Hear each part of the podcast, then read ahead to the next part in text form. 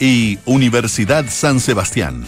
Nuestra misión es educar en la razón, la verdad y la virtud. Duna. Sonidos de tu mundo. ¿Qué tal? ¿Cómo están ustedes? Muy buenas tardes. Bienvenidos a una nueva edición de Aire Fresco aquí en Radio Duna. En este día, viernes 30 de diciembre, último programa del año. Así que nos estamos despidiendo em, bueno, con una sensación especial de lo que ha sido este 2022 y también con la esperanza de tener un gran 2023, no solo nosotros, sino que sobre todo ustedes, nuestro público y que nos acompañen, por supuesto, todos los días aquí en Radio Duna. Estamos en el 89.7 en Santiago, 104.1 en Valparaíso, 90.1 en Concepción, 99.9, 99.7, perdón, en eh, Puerto Montt. Em, canal 65 BTR y nos pueden escuchar también en distintos lugares. Lo mismo que en em, nuestra aplicación Radio Duna. Eh, bajen la hora, si van saliendo de Santiago, por ejemplo, ahí de repente entre medio se les puede cortar un poco la transmisión. No, bajen la aplicación y nos escuchan. Ahí la conectan con la radio. Ustedes saben cuáles son los enjuagues que hay que hacer.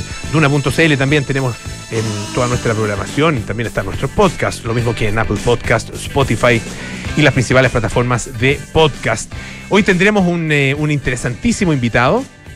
Vamos a tomar contacto con Carlos Vaso, él es periodista, escritor, eh, autor de un eh, bueno de varios libros, ah, libros de investigación periodística. Ah, ustedes los recordarán, como por ejemplo La CIA en Chile, América Nazi, eh, Chile Top Secret, La Conexión Chilena y también Chile Nazi. Em, además, autor de cinco novelas como Código Chile, Código América, Código Nueva York y República Nazi de Chile. Y ahora está presentando su más reciente obra, que se llama La Secta Perfecta. Los secretos más oscuros de Colonia Dignidad. Carlos Vaso será nuestro entrevistado esta tarde aquí en Aire Fresco. Y bueno, partimos como siempre con la actualidad, un eh, día, último día hábil del año. Bueno, mañana es día hábil también, pero mucha gente no trabaja, ¿no es cierto?, los días sábados. Eh, y bueno, se esperó para el último día, o penúltimo día en realidad del año, para dar una noticia que ha causado tremenda controversia, María José Soto. ¿Cómo estás? Bien, bien. Oye, es que... ¿Qué eh, timing? Sí, lo que pasa que, bueno, no, no quiero defender, pero el gobierno hace rato que, que quería hacer este anuncio, y pero nunca el timing lo, permitía. Querían hacerlo la semana pasada, cerca de la Navidad, pero claro, quedó la escoba con los incendios. Obviamente no era el momento de, tirar una noticia así porque había una emergencia a propósito de lo que pasó en Viña del Mar, con estas cerca de 300 personas damnificadas, etcétera, etcétera. Entonces, había un compromiso del gobierno del presidente Gabriel Boric durante la campaña de presentar este indulto eh, para algunos de los presos del estallido eh, durante la su primer año de administración y finalmente, claro, lo concreta el último día, eh, casi el último día del año y anuncia, el tema es que se enredó porque hubo errores, ahí se, mega enredó. Eh, parte con un indulto de 11 personas. Eh, y eh, claro, es la facultad del presidente Boris de la ley 18.050, que es como la extinción de la responsabilidad penal, pero ojo que no es el fin de la condena, digamos, se mantiene la condena, se mantiene el delito, eh, pero no, eh, no la, se extingue la responsabilidad penal, por lo tanto queda libre. Y esto fue un trabajo que se hizo entre el gobierno, por el propio presidente Boric, el Ministerio de Interior y el Ministerio de Justicia. El punto es que cuando en la mañana anuncian estas eh, 11 personas, eh, de inmediato el Ministerio de Justicia alerta de error. Alerta de error por la supuesta inclusión de dos personas que no estaban en la nómina, que era Luis Castillo Opaso, condenado por atacar una oficina del registro civil en la ciudad de Copiapó, y Sebastián Montenegro, que también condenado por porte ilegal de municiones, municiones en Antofagasta. De hecho, eh, tenía eh, cargadores de fusiles de guerra y por eso él es condenado. Después, al rato, rato, rato, cerca de las 2 de la tarde, se eh, corrige, se habla de un problema comunicacional y se agregan dos personas más. Por lo tanto, claro, esto finalmente queda en una lista de, de 13 personas donde te, terminan, digamos, en la incorporación de Alejandro Carvajal Gutiérrez, condenado por hechos de violencia ocurridos en el 18 de octubre, y también Matías Rojas Marambio. Por lo tanto, quedaron 12 personas indultadas por delitos cometidos en esa época y también en paralelo queda Jorge Mateluna, eh, también con indulto, que es ex miembro del Frente Patriótico Manuel Rodríguez, que fue condenado por el asalto a un banco. Después de esta decisión y aclaración del gobierno, que incluye también una declaración que dio hace poquitos minutos el presidente Gabriel Boric desde Viña, que fue a ver a los damnificados, él dijo que eh, la decisión no fue sorpresa, no fue improvisada, no fue inventada, eh, que eh, lo venía meditando hace mucho rato que 13 personas siempre fue el número y que eh, si bien fue una decisión difícil, lo hizo pensando en el bien de la patria para poder cerrar las heridas, porque efectivamente a partir del 18 de octubre de 2019 se vivieron momentos muy duros, muy traumáticos y que los jóvenes indultados no son delincuentes. Dice eh, el que él sabía que esto iba a generar eh, problemas y reacciones, pero que eh, pide enfrentar enfrentarlo con altura de mira y no convertirlo en disputas políticas y no, no chantajear con el tema de la seguridad. ¿Por qué? Porque salió de inmediato gente de oposición, de DN, de, RN, de la UDI, de Bópoli, etcétera, que dijeron al tiro, nos parece última esta decisión y por lo tanto suspendemos la participación de este bloque de oposición en la mesa de negociaciones por un acuerdo por unidad. Por ejemplo, en la UDI, el diputado Jorge Alessandri decía, eh, rechazamos totalmente los indultos a quienes en algún minuto de, esta, del país eh, destruyeron capitales, quemaron el metro. Eh, ¿qué, pasa, decía él, con los carabineros que están presos supuestamente por haber detenido injustamente antisociales de manera incorrecta? Andrés Lonton de Renovación Nacional decía, la mesa de seguridad de Boric claramente es una cortina de humo, porque esto es una burla, em, de alguna forma indultar a quienes destruyeron la ciudad y estamos hablando de temas en materia de seguridad. Eh, se metió Chalpren también, em, secretario general de RN, que dijo eh, esto es una muestra espantosa de, no estar entendiendo la gravedad eh, en materia de seguridad, por lo tanto, y aparte dice, creemos que la ministra de Justicia está haciendo muy mal su pega y la vamos a acusar constitucionalmente, así que la próxima semana vamos a presentar ya un libelo acusatorio en ¿Y, ese, ¿Y esa acusación en qué se fundamenta? la verdad es que no, explicaron lo no, explicaron, ya. ya, porque en alguna parte vi eh, que tenía que ver con el hecho de que hubieran sido, o sea, del error este que se cometió, que eran 13 y no, y no 11. Ah, pero no, no, la verdad que parece, eso pareciera ser como un error, muy, un elemento muy mínimo, ¿no es cierto?, para, em, para eh, fundamentar o justificar una, acusación constitucional. Bueno, ya veremos en qué, en qué se traduce en definitiva esto, a esta, esta amenaza, ¿no es cierto?, de acusación constitucional. Em, claro, eh, eh, ¿Qué pasa? Yo me pregunto qué pasa con, no sé si ha hablado, porque sé que tenía una, una mm, actividad pública y finalmente la suspendió. La ministra Carolina Toá eh, no ha hablado del tema, ¿o sí? ¿O se, refirió al asunto? No, Porque ella, estaba llevando adelante estas conversaciones. Sí, ella habló eh, cuando se hizo, cuando se anunció el indulto, pero antes de las reacciones. Y ella dijo un poco en la misma línea que el Gabriel Boric, que dijo que espere que, que espera que esto no se confundan los temas en el fondo. Que no se mezcle la mesa de una negociación por acuerdo por seguridad con, em, eh, con el tema del indulto. Dice, porque acá, si ustedes se salen de la mesa de negociación, lo único que vamos a hacer, decía ella, es castigar a la ciudadanía, que está desesperada por un acuerdo más eficiente en materia de seguridad. Eh, y en la misma línea estuvo que el presidente Gabriel Boric, un poco explicando, explicando la situación y pidiendo que la derecha no chantajee con esto, porque es la gente la que sufre si no hay un acuerdo en la materia, en materia de seguridad. Mm. Ya lo había, se lo escuché a alguien, eh, me parece que fue a José Miguel Insulza, eh, que dijo algo así como que la, la, oposición estaba hace rato buscando algún tipo de justificación para salirse de este acuerdo. Sí, ah, eh, y que aquí, aquí lo habrían encontrado, una excusa, mm. buscando una excusa, claro. Y que aquí, en definitiva, lo habrían encontrado. Eh, y claro, al, ver la unanimidad de esa reacción de parte de todos los sectores opositores, uno dice, bueno, efectivamente, esa mesa, esa mesa murió. ¿ah? Sí. Esa, esa intención tiene toda la pinta del muerto.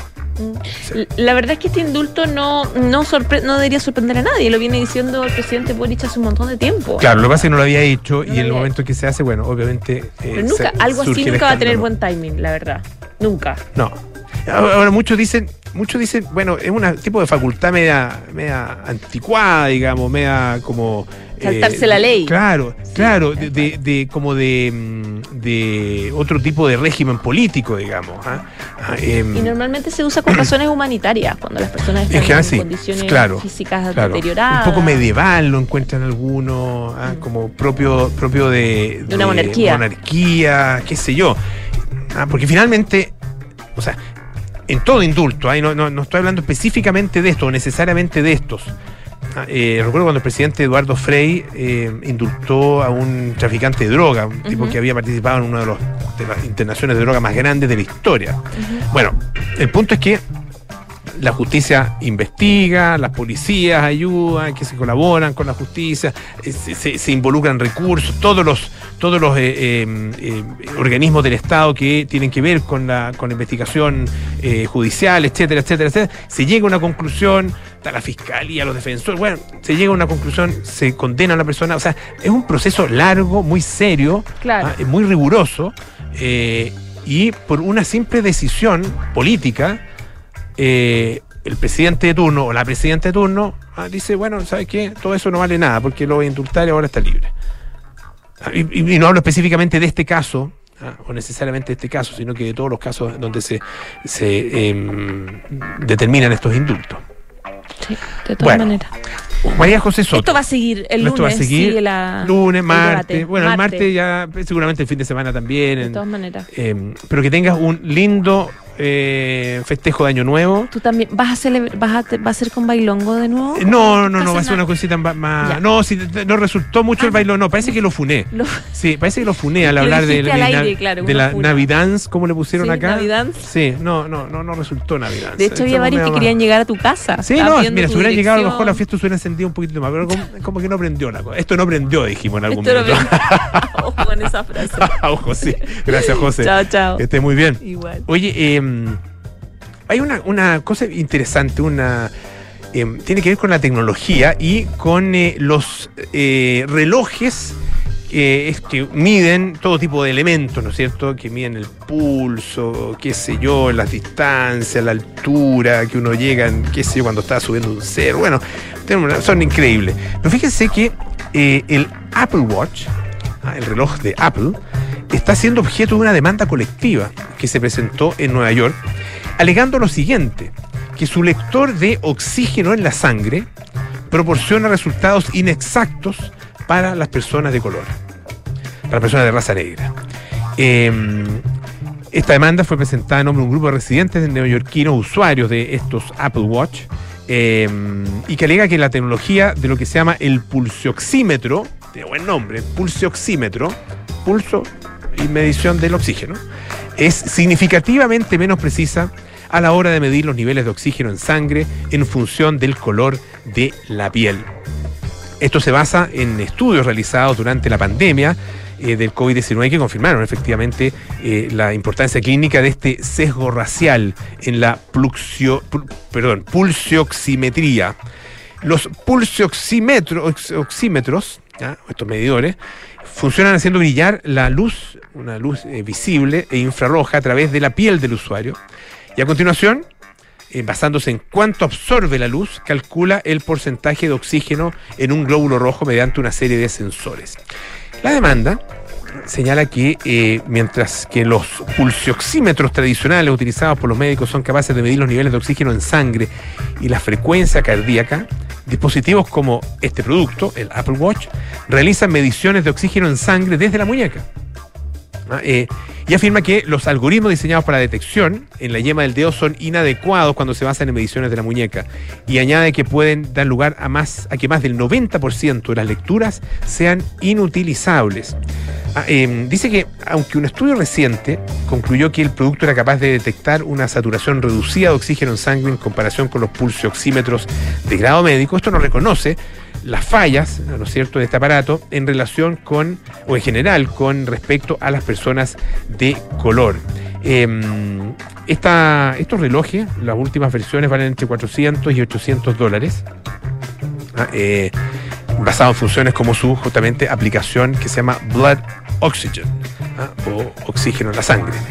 Eh, uno de los demandantes dice que no habría comprado el producto ni habría pagado tanto si, lo hubieran, si se hubieran conocido los hechos reales, sufriendo daños y perjuicios. Ah, y esto se expresa en la demanda. Eh, dice Apple en su sitio web que los cambios permanentes o temporales en la piel, como los producidos por tatuajes, pueden afectar a la lectura de oxígeno en sangre de su producto, la empresa no menciona explícitamente cómo pueden verse afectados los valores por el color natural de la piel de una persona. Y esta eh, demanda alega que Apple tergiversó y u omitió los atributos y cualidades del Apple Watch y que no incorporó los sesgos y defectos de la pulsioximetría con respecto a las personas de tono de piel más oscuro. Se ha solicitado un juicio conjurado eh, alegando que Apple cometió fraude y que se enriqueció injustamente al tergiversar la capacidad de su producto. Vamos a estar atentos ahí a ver qué es lo que resuelve la justicia en este caso. Oye, eh, a todos ustedes les habrá parecido, si es que tienen Spotify, eh, les habrá aparecido en estos días lo más lo que más escuchaste, o tu, o tu música o tus canciones del 2022. Eh, y yo, bueno, como este programa eh, está a cargo mío, por lo menos, no, no en todas las decisiones, seamos francos, no en todas las decisiones, pero en algunas decisiones sí, y en esta pude influir, puedo poner la canción que, o vamos a poner la canción que más escuché yo, por lo menos, de acuerdo con lo que me dice Spotify. No sé, bueno, me imagino que será, lo tendrán medido, tienen medido todo lo que hacemos, así que eh, vamos a escucharla. Pero es una gran canción, así que estoy seguro que les va a gustar. Graceland, Paul Simon.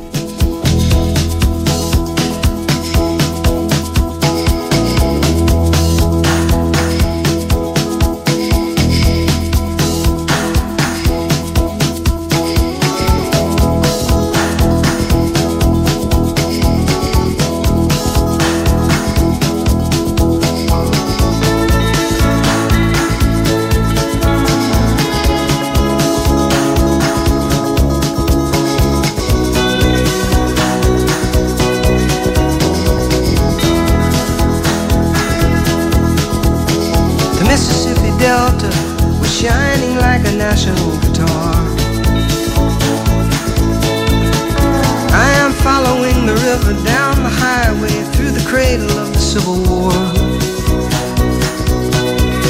I'm going to Graceland, Graceland, to Memphis, Tennessee. I'm going to Graceland. Poor boys and pilgrims with families, and we are going to Graceland. My traveling companion is nine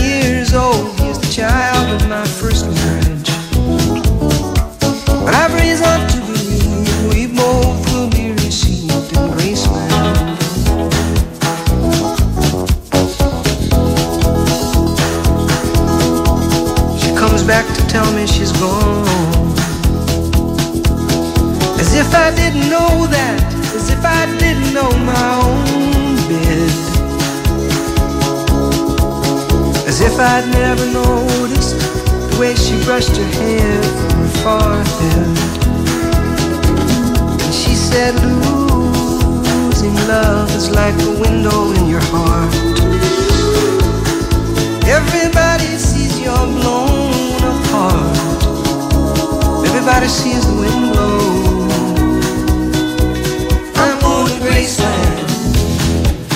West Tennessee. I'm going to Graceland. Poor boys and pilgrims with families, and we are going to Graceland. Am I traveling companions are ghosts in empty sockets. I'm looking at ghosts and empties. I've reason to believe we all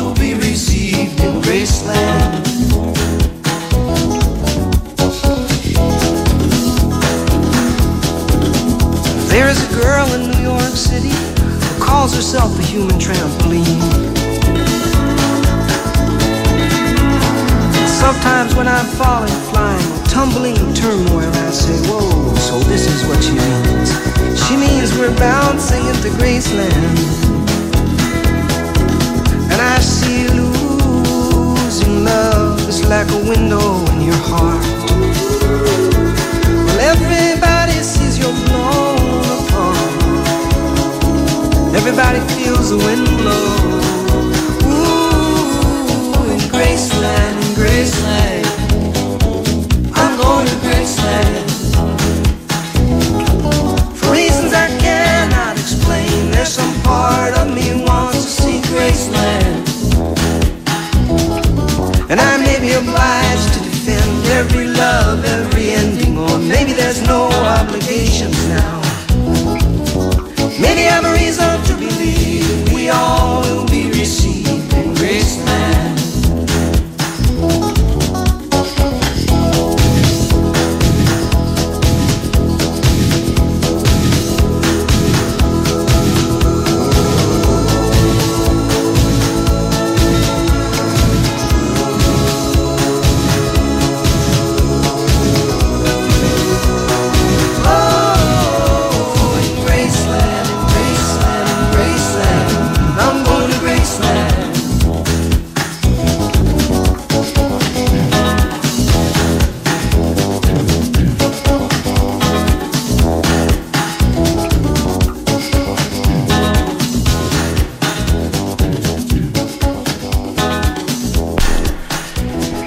Escuchamos Graceland con Paul Simon. Si no les gustó, bueno, eh, no, no creo que no les haya gustado. A propósito de Paul Simon, hay un, eh, un gran audiolibro que es una especie de, de podcast largo.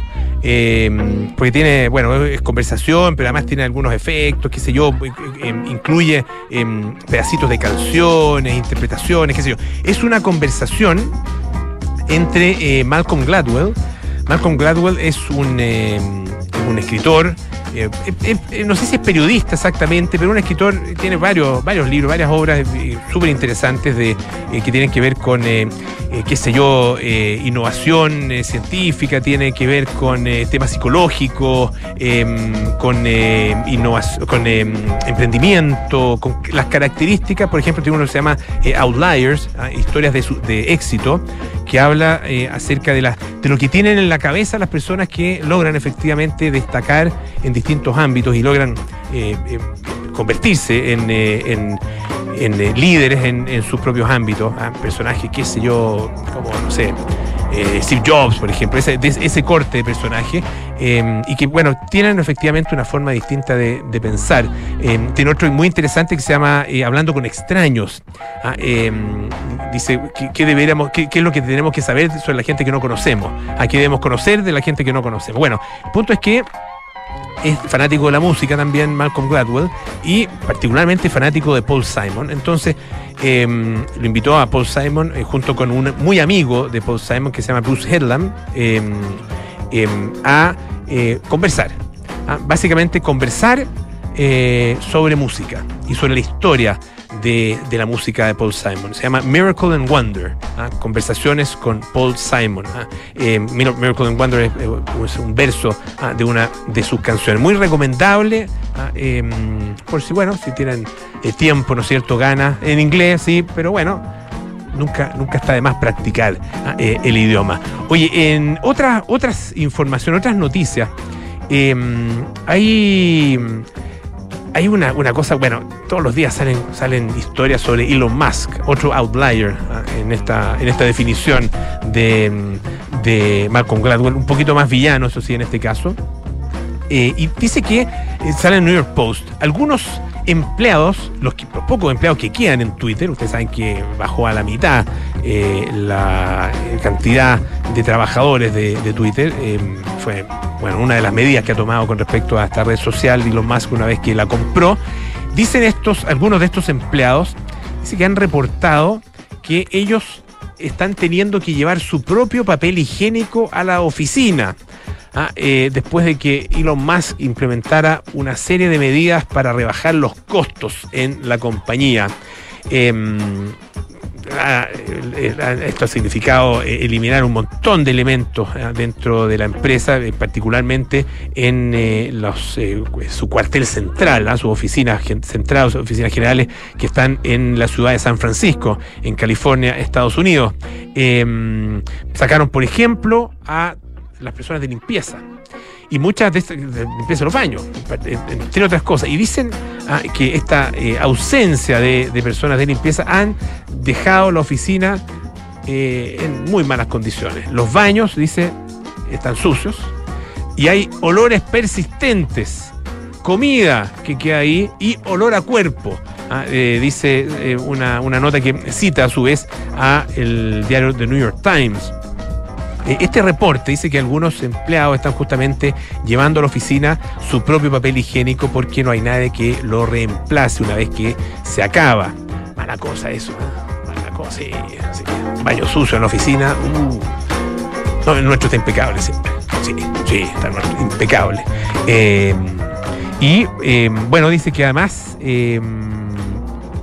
en- en- bueno, realmente tienen que moverse, ¿no es cierto? En las oficinas secretariales tienen que moverse para no eh, sentir estos eh, malos olores. Em, bueno, además, de- entre otras cosas, ha, eh, por, ejemplo, ha cerrado uno de sus centros de datos ah, en Saca- Sacramento, en California, y esto eh, incluso ha generado algunas dudas de parte de algunos trabajadores con respecto a el desempeño del sitio, o más bien de la red social de, Twitter. Incluso en algún minuto hubo algunos problemillas y eh, efectivamente estaban llamando la atención algunas personas con respecto al origen de esos problemas que podría deberse justamente a estas rebajas de costos ah, que han tenido un impacto muy fuerte en Twitter. Oye, otra, otra historia, eh, esta es bien curiosa, viene de eh, Australia. Fíjense que una mujer eh, se llevó eh, una gran sorpresa eh, al, al confundir a un peluche de imitación de un peluche, digamos, que imitaba un demonio de Tasmania, que tenía para su perrito, ¿no es cierto? Un Golden Retriever, lo confundió con un demonio de verdad.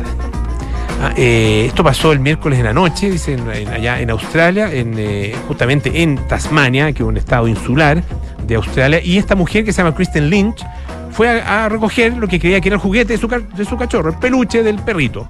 Ah, eh, y de repente eh, salió corriendo y se fue a tomarlo y el demonio salió disparado por debajo del sofá. Estaba ahí mismo, estaba en la casa. Según cuenta National Geographic, el, este demonio de, Tasmania es, eh, un, es un marsupial, ah, esa es su especie, marsupial carnívoro y es el más grande del mundo y puede alcanzar a veces el tamaño de como un, un gato, así, un gato doméstico grandote, más o menos ese porte tiene el demonio de Tasmania, eh, y que es conocido mundialmente por la caricatura, ¿no es cierto? Por, por esta, estos dibujos animados del demonio de Tasmania, pero es, más o menos parecido. Eh, en eh, la serie eh, Los pies en la tierra, me parece que se llama, la de Zac Efron, no sé si lo han visto, en, está en Netflix, es, es muy buena para que, lo, para que lo vean, hace un recorrido eh, Efron por distintas partes del mundo, eh, buscando casos interesantes de eh, trabajo innovador que se esté haciendo en relación con el medio ambiente. Estuvo, estuvo en, tengo un capítulo muy bonito sobre Costa Rica, por ejemplo. Ah, y también otro, qué sé yo, sobre el agua en París y una serie de. Bueno, pero estuvo, durante la pandemia, se quedó atrapado en Australia, Zac Efron. Y en una de sus, bueno, y dice- decidieron de hacer el programa ya, todo dedicado a Australia en esta temporada. Eh, y uno de los capítulos eh, tiene que ver justamente con eh, una visita que hacen a una granja eh, donde hay, entre otras cosas, animales, algunos animales, y hay demonios de Tasmania. Son bien, bien especiales los animalitos. Ah, no, no, no, hay que, no, hay que, no hay que mirarlos en menos. ah, son carnívoros, son, tienen mandíbula tremendamente fuerte, ah, pueden incluso atacar a las, personas en algunas circunstancias. Bueno, eh, dice que ella, esta mujer, estaba absolutamente eh, con- conmocionada con este descubrimiento, soltó un grito, despertó a la familia y la familia corrió para ver qué estaba pasando.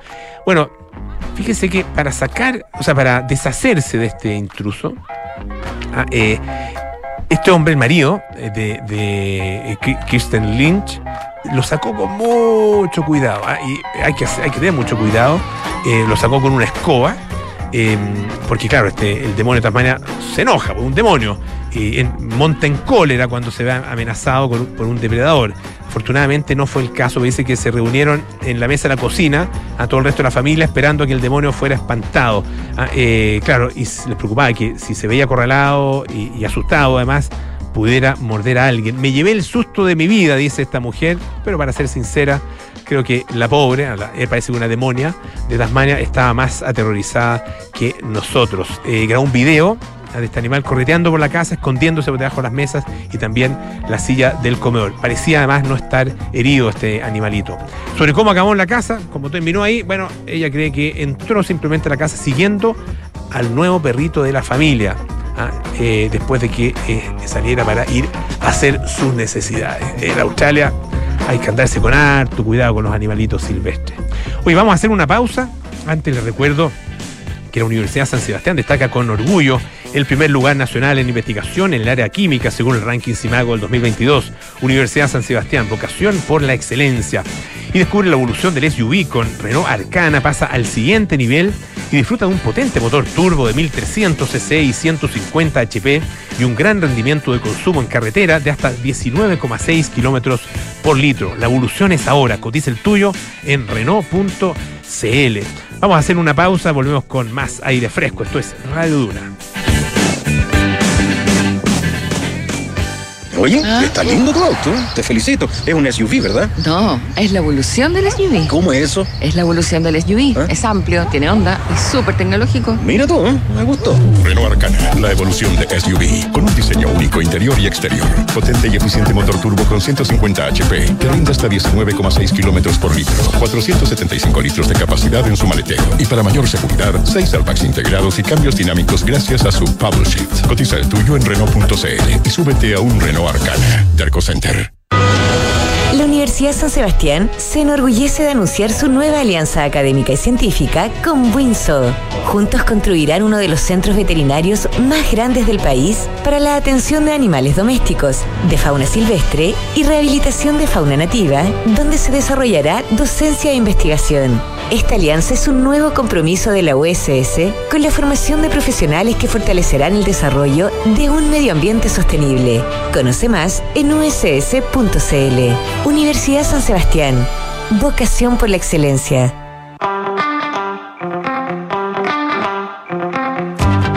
Información pura, sí, pero no pura información. Venimos de vuelta a nuestras casas entre 7 y 8 de la noche cada día y nada personal aborda de una manera distinta, a veces más relajada, pero también profunda, los temas de conversación, los temas de interés público de Chile y del mundo. Siempre buenos entrevistados. Junto a José Ríos, los invitamos aquí en Nada Personal de Radio Duna. Amor, activa la alarma, cierra la puerta y vamos, que se hace tarde. A ver, del viejito para...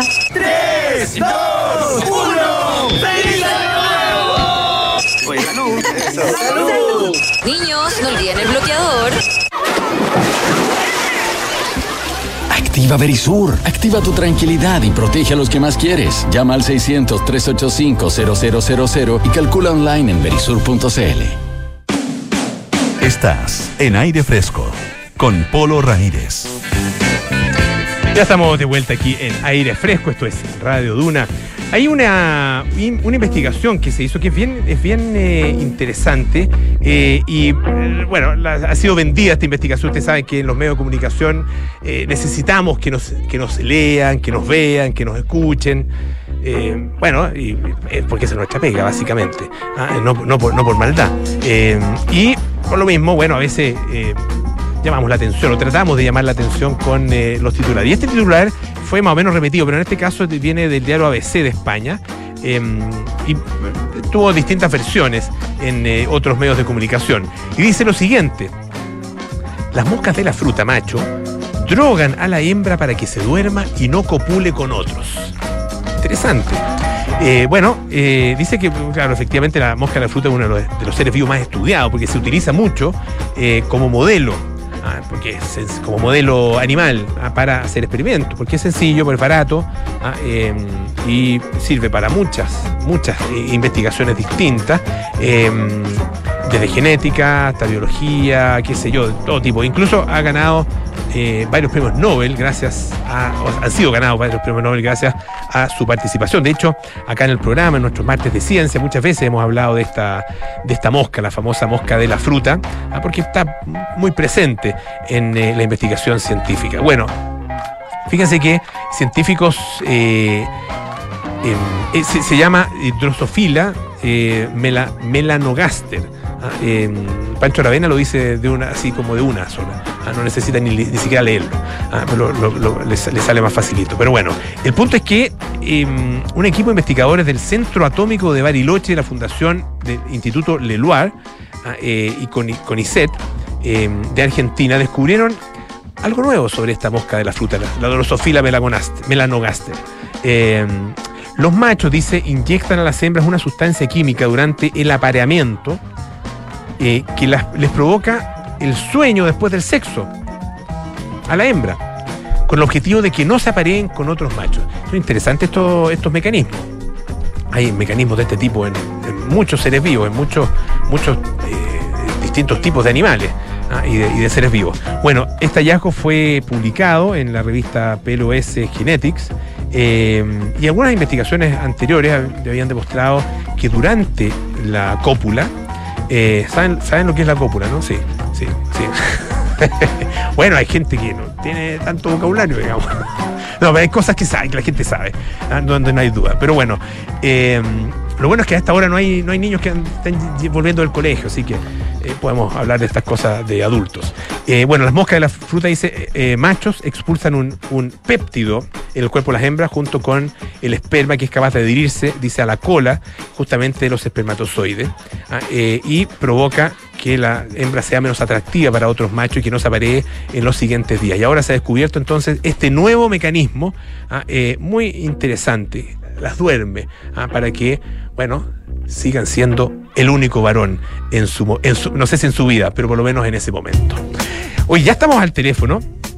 Vamos a pedirle disculpas por pasar de un tema como el que estábamos conversando a la conversación que vamos a tener ahora, porque, pero sé que va a comprender, porque es periodista también, eh, además de escritor. Estamos al teléfono ya con Carlos Vaso, autor de, bueno, de muchas publicaciones. Yo les contaba algunos de los libros que ha escrito, algunos, eh, algunas investigaciones periodísticas, como La CIA en Chile, América Nazi, Chile Top Secret, también eh, novelas, de las cuales hemos también conversado, Código Chile, Código América, Código Nueva York.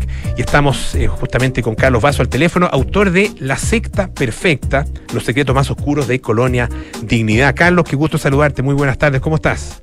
También a ti, ¿cómo estás? Qué gusto, tanto tiempo.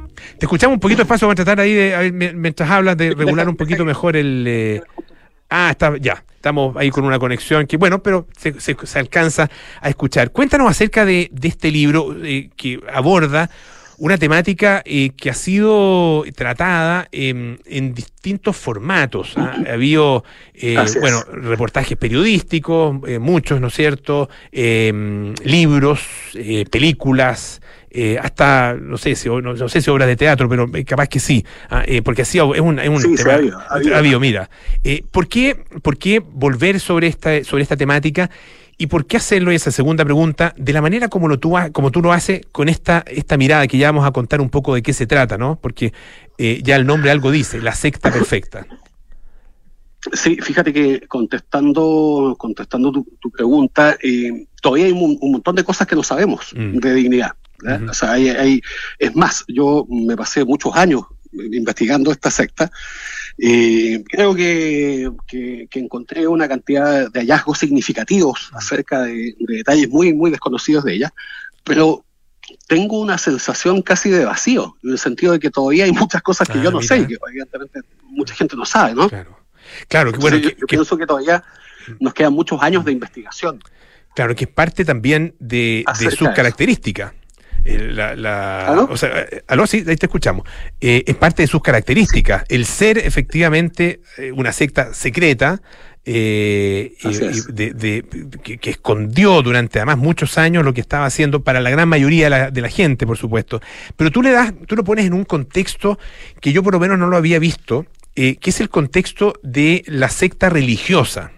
Ah, ¿Por qué, es. por qué esa, esa, esa mirada ah, eh, y, y esa interpretación acerca de lo que es y lo que fue Colonia Dignidad? Bueno, la única, la única posibilidad que tenemos de entender todo, todo aquello que aconteció ahí, to- toda esa gama, ¿no es cierto?, de crímenes que fueron cometidos en ese, en ese campo, eh, o sea, en dos campos, ¿eh? uno en Catillo y otro acá en la comuna de Bulnes, ah, muy cerca de Concepción, eh, se puede, la única forma de, de entender todo aquello tiene que ver con comprender de dónde viene esto. Y esto viene, efectivamente, es una secta, que es una cosa que todos sabíamos, pero a mí me, me- me- intrigaba mucho saber eh, qué pensaban ellos, cómo, cómo, cómo funcionaba el sistema de dominación que tenía Sheffield. Y para eso se necesitaba saber, ¿no es cierto?, de dónde venían, de dónde venían, si tú quieres, desde el punto de vista del pensamiento. Y ahí me encontré con un dato desconocido eh, y que cuenta en una de las eh, investigaciones judiciales uno, uno de los miembros de Dignidad que está fallecido ya, que es Gert Sewell, y él cuenta, contaba que eh, en 1955 ellos habían conocido a un pastor estadounidense que se llama William Branham. Lo habían conocido en Alemania, es Alemania. un pastor estadounidense famoso de origen pentecostal que eh, había inventado, había, o más bien había hecho de cabeza en Estados Unidos de un movimiento que se denomina el movimiento de la lluvia tardía. Es un movimiento de tipo apocalíptico que proponía que el mundo estaba muy, muy, muy, muy próximo a su fin y que le transmitió a Sheffer distintas ideas acerca de cómo se dominaba a, a un grupo de gente eh, en una secta, ¿no? De hecho, Branham tenía su propia secta que existe hasta hoy en día, que se llama El Mensaje, que tiene, una, tiene cerca de dos millones de seguidores en, en todo el mundo. Entonces, eso nos permite entender un poco que dignidad no fue como siempre habíamos pensado una especie de accidente, un, un cisne negro, como se llama, ¿no? una cosa que pasó una vez en el mundo. Esto ha pasado en muchas partes, ah, con características distintas. Y tú, deja que te cuente un dato. Eh, este, este estadounidense, que viene, eh, viene inicialmente es un pastor pentecostal, que después adapta esto a, su, a, sus propios, eh, a sus propias ideas, tuvo en esa misma fecha, años 55, 56, tuvo como discípulo en Estados Unidos, Sheffer fue su discípulo en Alemania, pero en Estados Unidos el discípulo más destacado que tuvo fue Jim Jones, el pastor, ¿cierto?, que funda una secta también en Estados, en Estados Unidos, que pasa por distintas zonas de ese país y que finalmente se eh, va a Guyana, Guyana, en claro. 1975 y que culmina con el suicidio masivo más grande que conocimos en la historia. La- lo que hay detrás del suicidio de Jonestown es exactamente lo mismo que había detrás de Colonia Dignidad. Y es lo mismo que hay detrás de, de otras sectas. Yo conversé con víctimas de una secta en Estados Unidos que se llamaba The Park, donde la, forma de tratamiento hacia los niños, por ejemplo, los abusos que se cometían son exactamente los mismos que se cometían acá en Catillo. ¿Cómo, cómo se constituye eh, la, secta de Colonia Dignidad? Eh, porque siempre, claro, se constituyen alrededor de un líder carismático y que va conquistando gente, eh, algunos incondicionales, que uno nunca sabe eh, cuán- cuánta conciencia tienen. eh, de, de- de las características del- del- de, este- de esta institución o de esta, de esta organización y de su propio líder, y una serie de, seguidores, ¿no es cierto?, un poco más, al- más alejados, que son finalmente seguidores eh, y so- y son los fieles de la secta, ah, que, que, que siguen a este líder Terminan siendo carismático y terminan siendo víctimas, y lo siguen, claro, y lo siguen con una, con una ceguera y con un fanatismo impresionante. Ah, ¿Cómo, cómo se va constituyendo en el caso de Colonia de Dignidad? Bueno, eso, justamente eso, eso es uno de los temas que yo buscaba entender cómo había funcionado. Y justamente la contestación la da la- el sistema, el método de control de masas que diseña William Branham, este estadounidense que después le transmite a Sheffer y que Sheffer perfecciona, evidentemente. Eh, ese sistema consta de tres aspectos. Hay un aspecto básico que es la confesión. Fíjate que en las denominaciones evangélicas la confesión, a diferencia de lo que pasa en el catolicismo, la confesión no es una cuestión muy común. No obstante, eh, William Branham y después Sheffer, Jim Jones también hacía esto, convierten a la confesión en un acto de todos los días y en un acto además público. todos los días, en Colonia Dignidad, ¿no es cierto? Esto tú que conoces bien el tema también, Polo, tú lo sabes, había asambleas, se juntaban, ¿no es cierto?, todos los miembros de esta comunidad y confesaban sus pecados.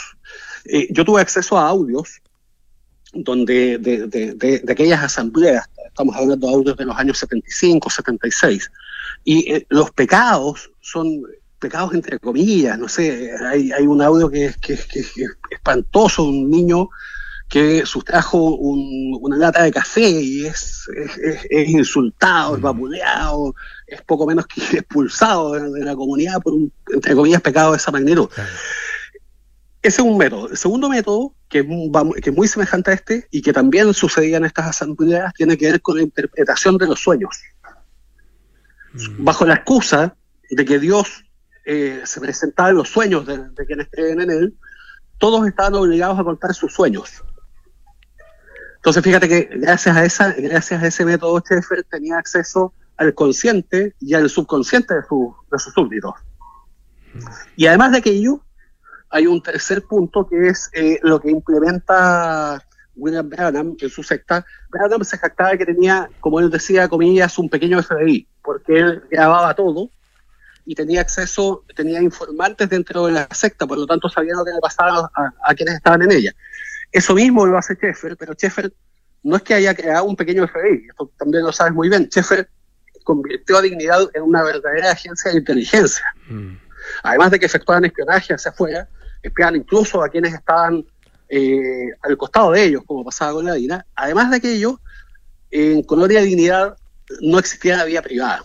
Todas las personas que vivían ahí, que estaban literalmente prisioneras, que vivían en condiciones, en condiciones esclavas, eh, sus comunicaciones, las pocas comunicaciones que les permitían, por ejemplo, las cartas que mandaban a sus casas en Alemania o qué sé yo, todo eso era interceptado, censurado. Ya, por lo tanto, Sheffer en definitiva tenía el manejo completo de la vida de esas personas. Ese, ese es el sistema que él tenía. Y bueno, y eso va asociado también con la creencia que, que él implantó en sus súbditos, en el sentido de que él era un, un, un Mesías que tenía contacto con Dios. Hay un audio donde él dice, oye, pero si yo no en vano llevo 20 años conversando con Dios. Esta, esta mirada. Entonces, estas, estas personas, estas personas evidentemente escuchaban eso y decían, wow, este tipo tiene, tiene vía directa con Dios. O sea, bueno, escuchamos lo que dice, ¿no? Aquí hay una, una combinación, estamos conversando, les recuerdo, con eh, Carlos Vaso, autor de La secta perfecta, los secretos más oscuros de Colonia de Dignidad. Hay una combinación eh, de, de em, convencimiento o capacidad, ¿no es cierto?, de parte de este líder de convencer a personas, en el caso de las, de las sectas religiosas que, de las cuales hemos estado hablando, eh, y también de la, de, de la, del control a través del miedo. Eh, pero en el caso de Colonia Dignidad eh, hay una, una, un poco una particularidad. Y a ver, quería a ver si nos pudieras contar un poco acerca de eso. ¿Cómo llegan los fieles súbditos eh, por decirlo así, eh, los integrantes de Colonia Dignidad, cómo, cómo se va construyendo esta comunidad. Ah, porque, claro, en otras, en, en, porque, porque aquí hay, un, hay, un, hay una cosa de, de, de círculo muy cerrado, en un espacio físico cerrado además. Así es. Mira, no sé si te escuché bien porque hay un hay como un sonido de fondo. ¿Ya? Pero, Sí, a ver, en definitiva, los súbditos que llegan, ¿no es cierto?, son, son siempre, son básicamente los mismos. La- las personas que empiezan, que empiezan a llegar después son básicamente parientes de las personas que llegan inicialmente. Claro, porque Pero muchos llegaron con Sheffer, ¿no es cierto? de, de dignidad es que dignidad fue una secta creada con un único fin y ese fin fue y esto es una cuestión yo creo que, que quizás lo más lo más brutal de todo esto que fue creada con el fin de proveer de niños a Sheffer para que esos niños sean abusados entonces hay tres etapas en la historia de dignidad hay una etapa que es la etapa de fundación no cuando ellos escapan de Alemania cuando Sheffer es denunciado allá por pederastia y se vienen, ¿no es cierto?, a Catillo. Y ahí viene con una, con- vienen cerca de 100 niños en distintos años, desde el año 61 hasta el 66, 67 llegan aproximadamente 100 niños, que son abusados, evidentemente, prácticamente todos. Esos niños van creciendo y a Sheffer no le gustaban los niños de determinada edad, solamente le gustaban los niños pequeños, niños de 8 a 12 años aproximadamente. Entonces, afortunadamente para estos niños, a medida que, que iban creciendo, ¿no es cierto?, dejaban de ser abusados. Pero eso le significaba a Sheffer eh, la necesidad, porque Sheffer eh, era un, un sujeto, un, un violador compulsivo, ¿ya? ¿cierto?, de contar con más niños. Y ahí comienza una segunda fase en dignidad, que es la fase de adopciones ilegales. Empiezan a adoptar niños en las inmediaciones de dignidad, en comunas muy pobres, en San Fabián, en Catillo, en San Gregorio, etcétera, niños que son hijos en su mayoría de campesinos, niños que son eh, quitados a sus madres, muchos de esos niños son niños que son dados a luz en este hospital que tenía dignidad y que después le dicen a las madres que el niño falleció o que el niño está muy enfermo y después, gracias a la connivencia, y esto yo creo que es una de las cuestiones más, más eh, vergonzosas de toda esta historia, con la connivencia de los tribunales de la zona de la época, estamos hablando su- sobre todo años 60, 70, inscribían legítimamente a esos niños como si fuesen hijos de ellos. Y esos niños, la verdad es que tenían muchos de ellos los apellidos de los jerarcas, pero fíjate que había, había dos conceptos en dignidad que estaban prohibidos. Y esto me lo, me lo ha dicho gente que, que vivió ahí. Tú no podías decir la palabra papá ni la palabra mamá. Porque evidentemente a Sheffer no le interesaba que existiera un sistema de vida familiar occidental.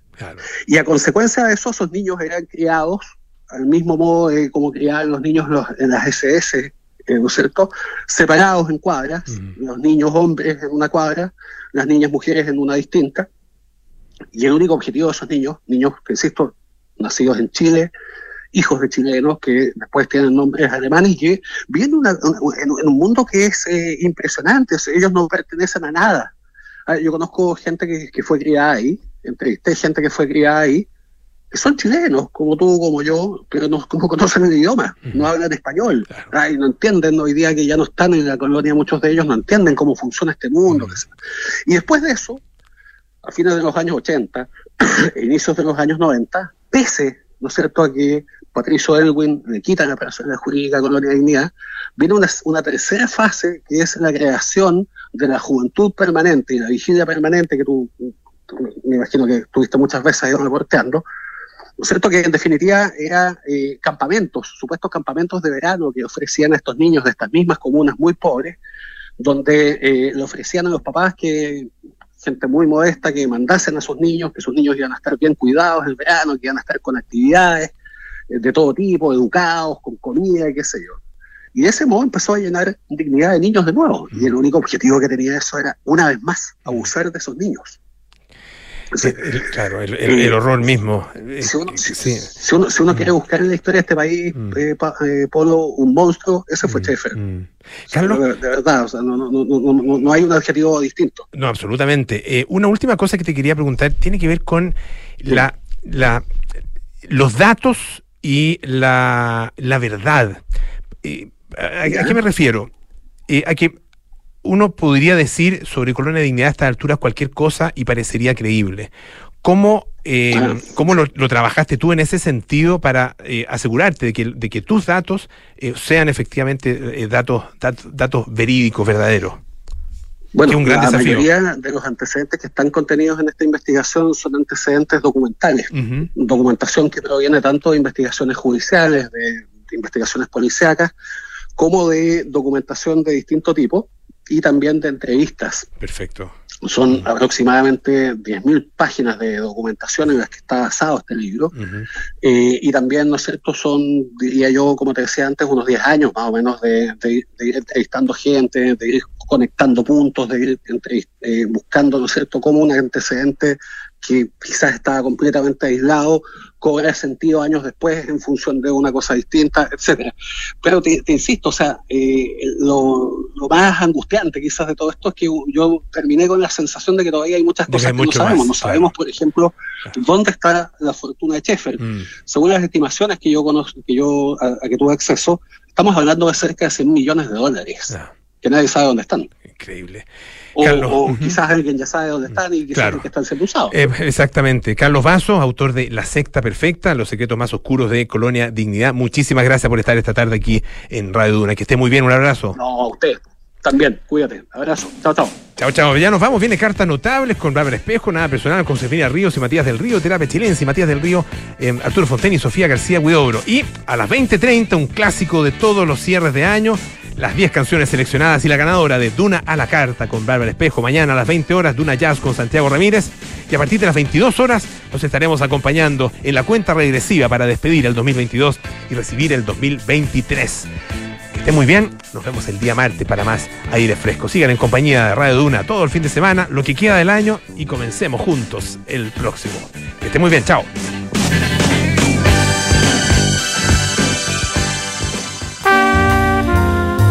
...2018...